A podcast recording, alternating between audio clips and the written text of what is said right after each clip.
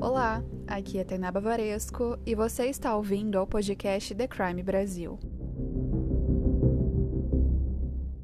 Oi, gente, tudo bem? O The Crime finalmente voltou e esse é um episódio especialmente simbólico porque vai marcar o nosso retorno e também é um episódio em comemoração aos dois anos do The Crime.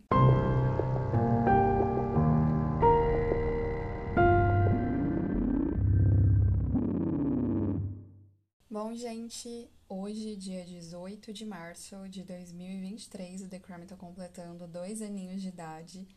E eu tinha pensado um episódio de retrospectiva de todos os casos, eu contando um pouquinho sobre cada um deles. E eu até gravei isso no dia 14. Só que eu não consegui gravar de todos e já tava dando duas horas de episódio, porque são 68 episódios até aqui. É... E é muita coisa. Então eu decidi que eu não ia mais fazer essa retrospectiva assim, sabe? Sem roteiro, uma coisa solta, que era a proposta que eu tinha pensado.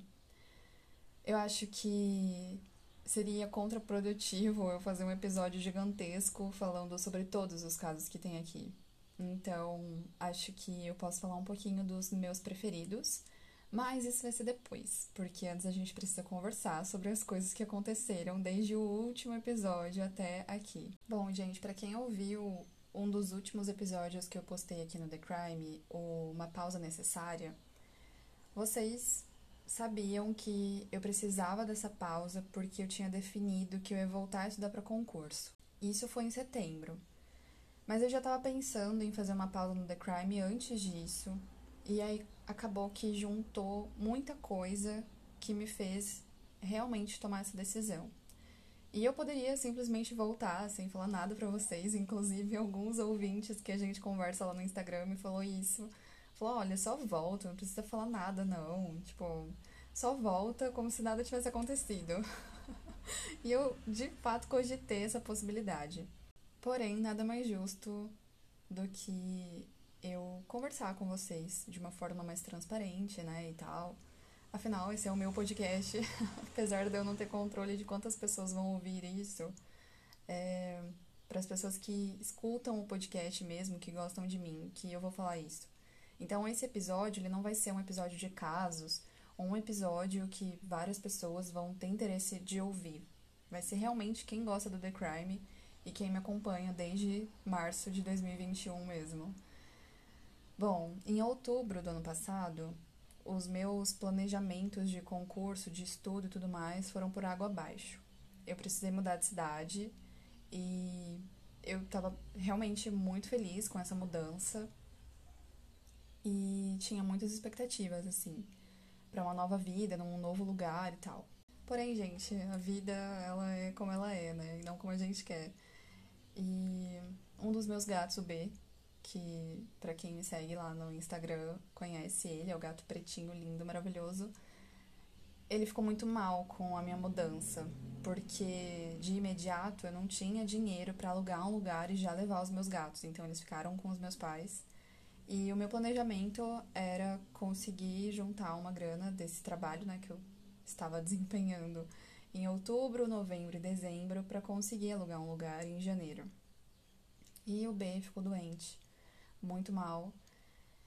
E era porque ele estava sentindo a minha falta. Então eu voltei e eu cheguei na minha casa na véspera de Natal, no dia 24.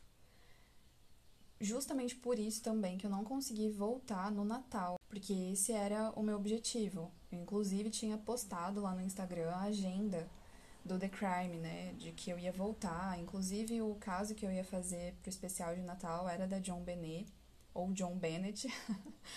é, mas ainda bem que eu não fiz, que eu não consegui postar e tudo mais. A, o texto ele tá pronto, mas eu não consegui gravar porque eu tava morando com a minha prima, não tinha um quarto para mim e era mais complicado de fato gravar.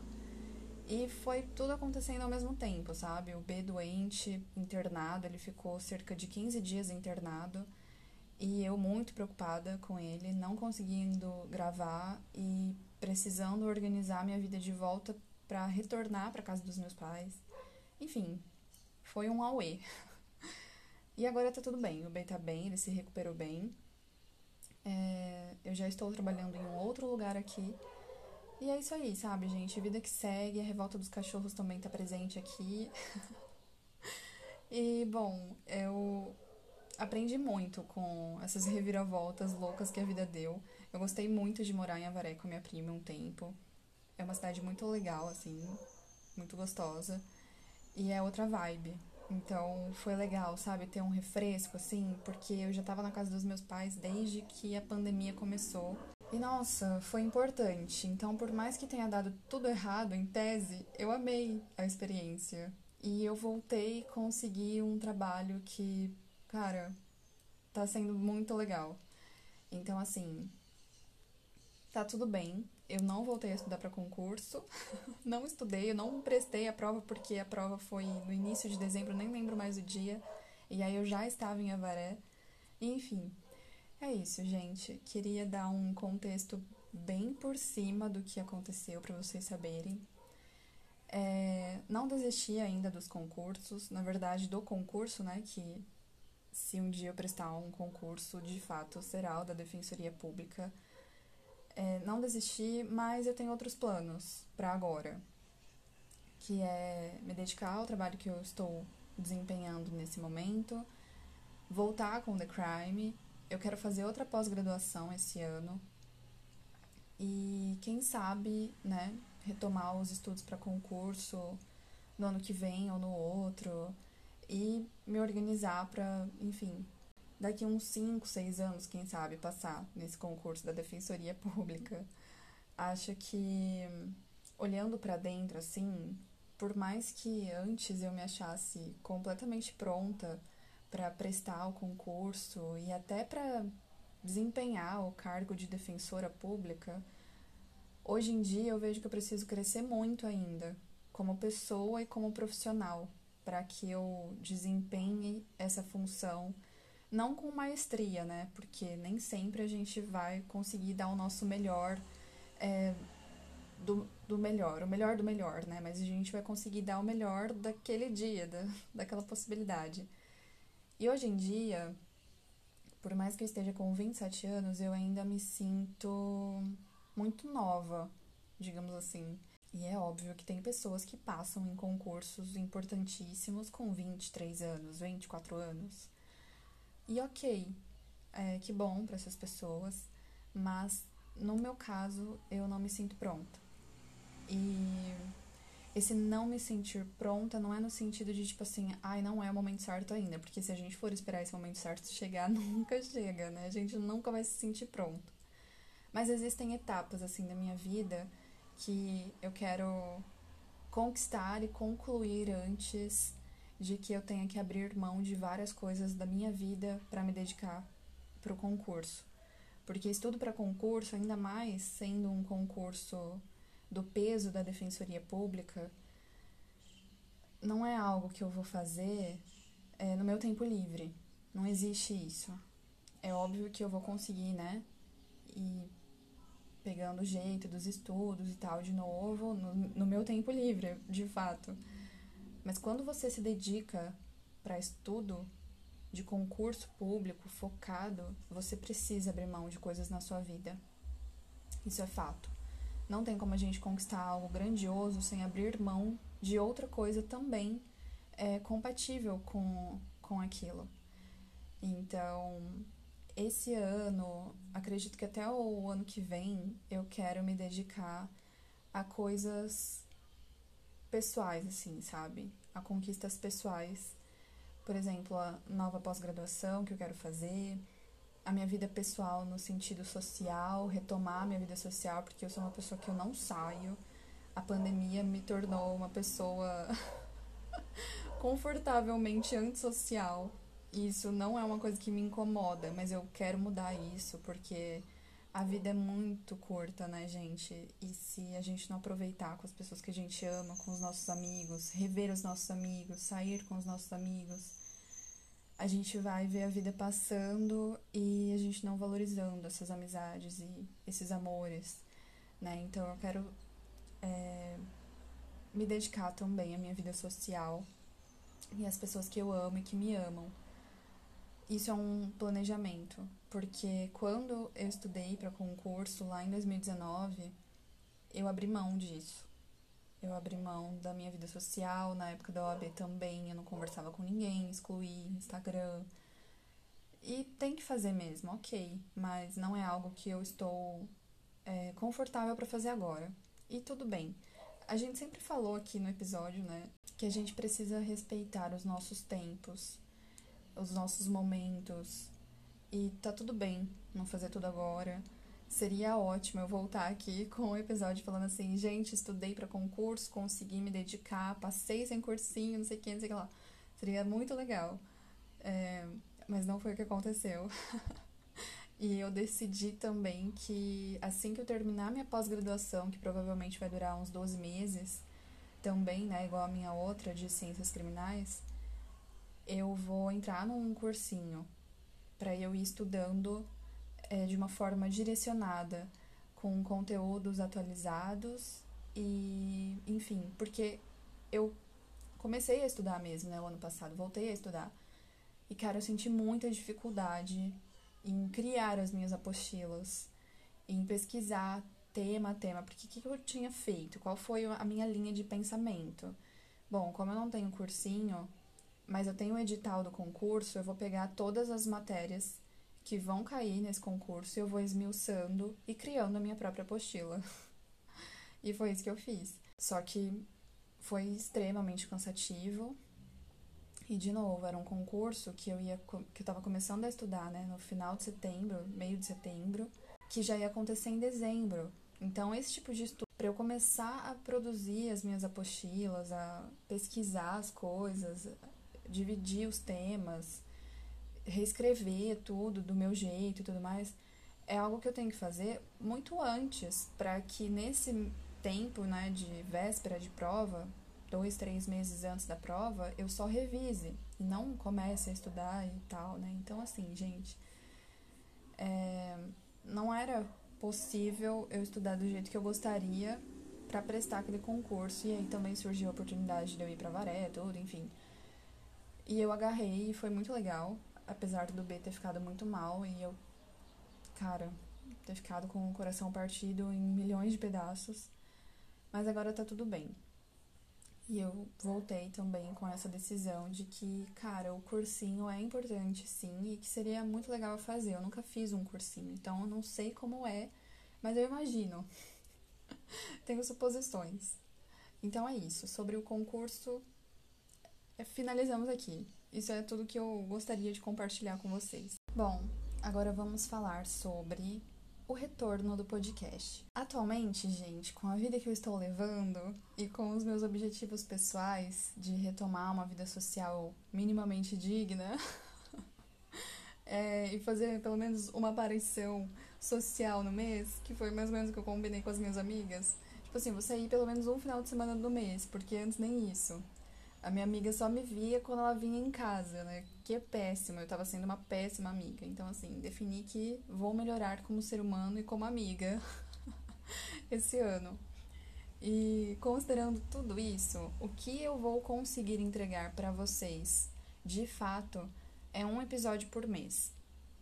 Eu sei que não é uma frequência boa, e eu sei que para um podcast que começou com um episódio por semana e até dois, três episódios que já chegou eu publicar aqui, né, nesses anos, no decorrer dos anos, em uma semana, eu sei que é pouquíssimo, eu sei que é péssimo, porém a gente precisa considerar que o The Crime ele iniciou num contexto de pandemia, em que eu ainda advogava, né, eu ainda estou advogando, é, mas que eu tinha processos pontuais de execução criminal a execução criminal é tranquila, entre aspas, porque a pessoa que está cumprindo pena, ela precisa cumprir pena. Então, se não existe um lapso temporal, uma falta disciplinar que precisa ser apurada, uma questão de visita, alguma coisa assim, o processo ele vai seguindo e não tem o que fazer. Então, a execução criminal é muito tranquila nesse sentido, né? Então, estava muito de boa eu produzir os podcasts aqui, escrever vários textos, conseguia lidar com a minha pós-graduação, o The Crime e a advocacia. Só que hoje em dia não é a minha realidade. eu entro às 8 horas da manhã na empresa que eu tô trabalhando agora e eu saio às 18 e eu trabalho de segunda a sexta. Então, não há possibilidade de eu conseguir produzir um episódio por semana para vocês. Um episódio por mês, sim. Eu consigo. E aí eu também não, não dou mancada com vocês, no sentido de, tipo assim, não deu tempo de fazer essa semana, só vamos ter na próxima semana. Tá? Então eu defini que seria ao menos um episódio por mês, o que vocês podem contar e esperar de mim. Um episódio por mês. O caso desse mês, ele já está basicamente pronto. Eu ainda vou gravar ele, né? Mas a escrita já tá tudo certinha. E aí o que eu pensei? Que como a gente já publicava, a gente não, né? Eu, eu já publicava no blog toda quinta-feira o post e na segunda-feira saiu o podcast, eu imagino que a última quinta-feira de cada mês seja excelente para que isso aconteça. Porque, por exemplo, desse mês seria o seguinte: eu vou publicar é, o caso desse mês no dia 30 de março e o podcast vai sair no dia 3 de abril, que vai ser na segunda-feira, que vai ser ótimo. Então, a última semana de cada mês vai ser a data em que os episódios eles vão sair. E aí outra coisa, o blog ele voltou. Eu não tenho mais clube de assinaturas. Eu sou muito grata aos membros, a todo mundo que assinou no decorrer, né, desses dois, não foram dois anos que eu tive o clube de assinatura, né, foi menos. Mas desde 2021 existiam pessoas que assinavam o Patreon, o Qatar, que eram as duas plataformas que eu tinha, né, de assinatura. E o Patreon ele não vai existir mais. Quer dizer, eu vou deixar ele lá, né? Ele existe ainda assim, mas eu não tenho mais um clube de assinatura. Eu combinei com os membros de cancelarem as assinaturas. Nós temos o grupo no WhatsApp ainda, né? Mas é, não faz sentido que eu tenha o clube de assinatura, sendo que eu só vou postar um episódio por mês, né? E aí eu disponibilizo a pesquisa completa novamente lá no blog para todo mundo. Eu já estou fazendo isso desde o mês passado, se eu não me engano. Não, acho que desde janeiro, na verdade. Eu já estou publicando tudo que foi publicado no Patreon no ano passado é, para todo mundo ter acesso. Então, os resumos que eu publicava no blog ainda vão ficar por lá, eu não vou apagar nada. E o texto completo, né, o conteúdo completo de tudo, também é, já vai estar disponibilizado no blog. E aí, inclusive, o fato do podcast novo, né, do episódio novo, do caso novo, ser na última semana é também para me dar esse tempinho de terminar de publicar todo mundo que estava lá no Patreon. É óbvio que eu prefiro também que a gente tenha uma data meio que específica marcada aqui, porque aí eu já sei que eu vou ter o mês inteiro para conseguir produzir esse episódio, e isso é muito legal. Eu também quero alinhar com a Lívia, que é minha sócia no The Crime Jurídico, para a gente retomar é, algumas publicações. A gente tinha combinado duas publicações por mês pelo menos, né, cada uma, pra gente ter uma publicação por semana. Só que a Lívia estava num processo de voltar para o Brasil, que ela morava nos Estados Unidos, né?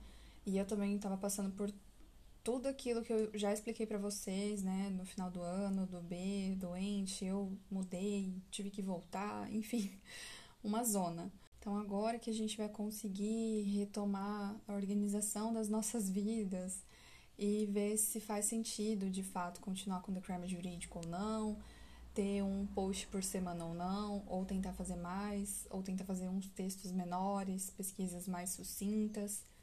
Eu, particularmente, não gosto da ideia de ter pesquisas sucintas. Acho que para quem lê o blog tem uma leve noção. Até porque sempre que eu publico um episódio curto aqui, eu recebo inúmeras reclamações falando assim: caramba, Tainá, esperei uma semana para isso, 20 minutos de episódio, 30 minutos. então, vocês não esperam um episódio com menos de uma hora. E aí a pesquisa precisa ser extensa, completa, demanda tempo, muito trabalho e tudo mais. Então é isso. É, no The Crime Jurídico eu também quero voltar a gravar alguns episódios aqui pro The Crime.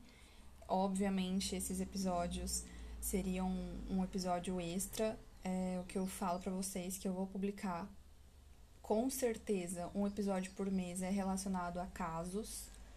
Então, eu não ia virar para vocês e falar assim: "Ai, gente, esse mês não vai ter caso". É caso do The Crime Jurídico, é um é um episódio sobre o The Crime Jurídico. Porque vocês iam me matar. Então eu sei que eu teria que produzir esses episódios do The Crime Jurídico como sendo um episódio extra no mês. Já tenho essa consciência espero retomar também, até porque os textos que eu já publiquei, né, no The Crime Jurídico, seria só gravar, que tem aquele do auxílio reclusão que eu falei o ano passado, direitos humanos e alguns outros. Vamos ver, né, se eu consigo ir organizando isso ao longo desses próximos meses. O importante é que nós voltamos. E bom, gente, acho que é mais ou menos isso que eu queria falar com vocês. Dar um geralzão assim, é, conseguir explicar minimamente o que aconteceu, por que, que eu não voltei no Natal, porque é, algumas pessoas que escutam o podcast me seguem lá no Instagram, seguem o The Crime e tal. E aí, inclusive, teve uma ouvinte que falou: Nossa, tava achando que eu tava louca e que eu tinha visto a data errada, que você não ia voltar no Natal. E sim, gente, eu tinha programado de voltar no Natal com um especial de Natal. E acabou não dando certo. Mas tudo bem, agora vai dar certo. E o próximo caso, né, o que vai sair no final desse mês, meu Deus do céu, tô ficando louca com esse caso, muito legal. Quer dizer, não é legal, né? Óbvio. Mas é muito interessante. E, enfim, o que eu posso dar de spoiler é que tem sororidade no meio e esse caso se deu por conta de algumas mulheres não aceitarem que os homens que voltavam da guerra fossem violentos com elas. E isso ocasionou a morte de mais de 300 homens. Então, assim, muito grave, né? Mas, enfim, acho que foi o primeiro caso de sororidade letal, assim, que eu já li na minha vida. E esse é um baita spoiler. Quem tem um livro específico sobre isso vai entender completamente o que eu tô falando. Eu basicamente já falei qual caso vai ser o próximo. Então, assim, é isso. Esperem algo muito da hora. Porque eu tô adorando fazer esse caso. Eu tava com muita saudade. E é isso. E para finalizarmos, eu queria muito dizer que a gente pode pensar várias coisas da vida, programar várias coisas da nossa vida e planejar e sonhar e tudo mais, e isso é lindo. E a gente precisa pra gente ter um norte. Só que eu acho que a gente também precisa ser aberto para para coisas que acontecem sem que a gente espere ou planeje. Isso é muito legal. É, o fato de eu ter ido para Avaré foi isso, foi eu agarrando uma oportunidade. E o fato de eu retornar e também iniciar nessa empresa que eu tô foi isso também, porque não é a área do direito penal e eu nem estou de fato assim advogando em fórum e tudo mais, o jeito tradicional da advocacia que a gente imagina. Eu, o meu cargo mesmo é como gestora comercial, mas eu faço licitações, contratos, propostas e tudo mais, que seria um jurídico interno, digamos assim. E não tem nada a ver com absolutamente nada que eu já fiz na minha vida até então. E isso me deu muito medo, me trouxe muita insegurança e eu quase não aceitei a proposta. Mas é isso, gente. É sobre a gente aproveitar oportunidades que aparecem na nossa vida, que surgem para nós, e a gente também saber que por mais que seja algo novo, algo que a gente nunca desenvolveu na vida ou exerceu, é algo que a gente consegue aprender. É algo que a gente consegue se redescobrir ali. E é uma área que eu tô gostando bastante, é uma empresa de coleta de resíduos de saúde. Eu nunca na minha vida pensei sobre isso. Então, todo mundo da área da saúde, até tatuadores, é, pessoas que trabalham com estética, todo mundo precisa fazer o descarte adequado de lixo. E essa empresa faz esse gerenciamento de resíduos coleta, transporte, tratamento, destinação final. Isso é muito legal. Eu tô adorando pesquisar essas resoluções ambientais e estudar sobre isso e participar de licitações. Eu nunca tinha participado de um pregão. Então, assim, tá sendo muito legal. É... E eu tô gostando. É óbvio que direito penal, né, área criminal, execução criminal, tudo, fazia meu coração bater assim quentinho. Mas é muito legal também se descobrir é, fazendo bem, eu acho, né? Uma coisa que você nunca tinha nem imaginado para sua vida.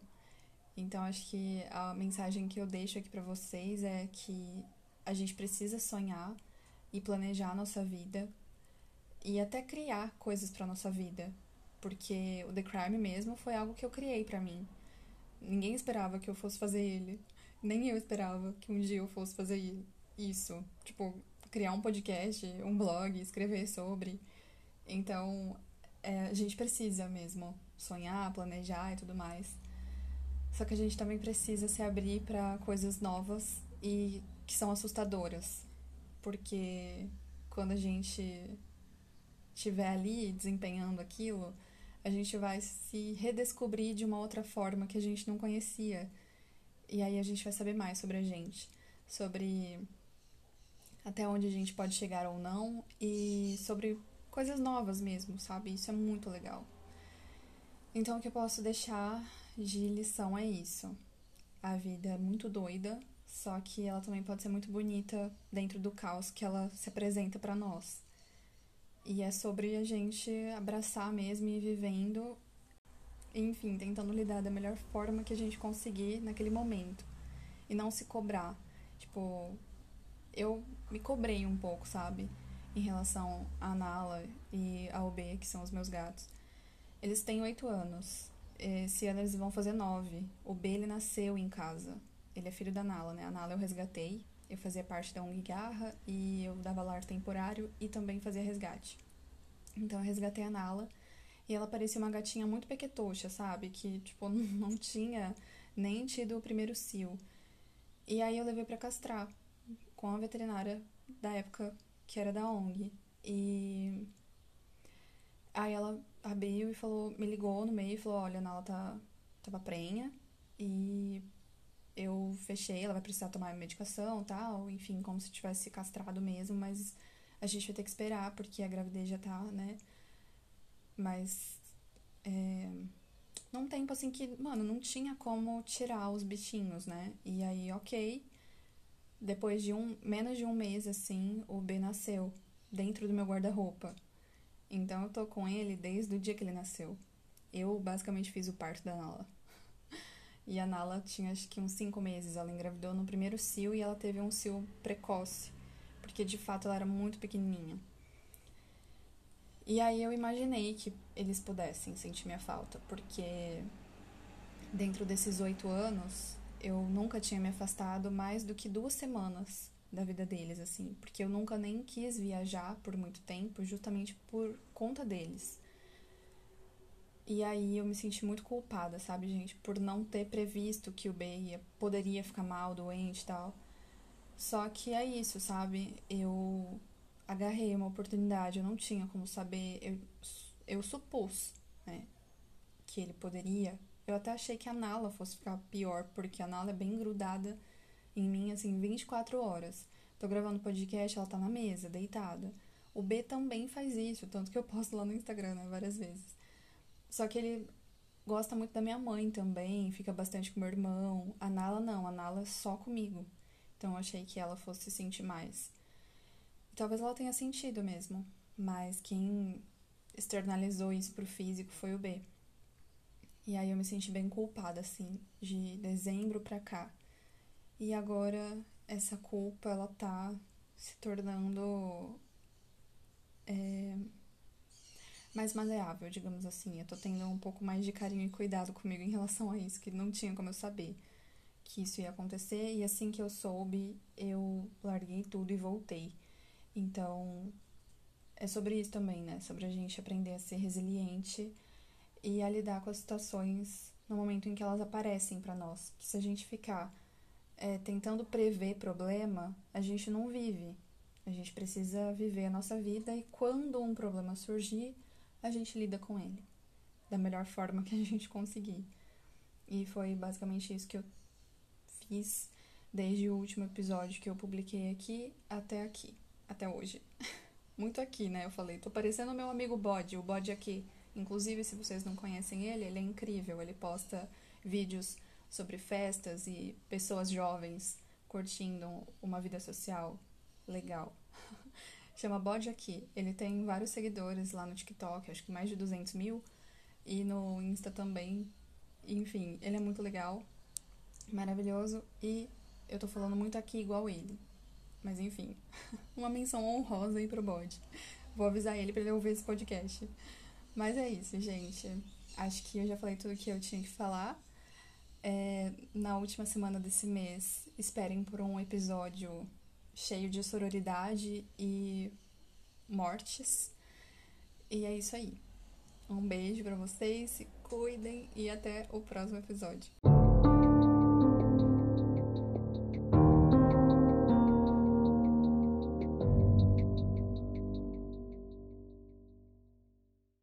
Gente, até esqueci como que finaliza o episódio. Nem é no mesmo quadro, porque tem que ter a musiquinha. O que, que é isso, sabe? Eu voltei, mas voltei fazendo errado. Agora sim. Um beijo e até o próximo episódio. Tchau!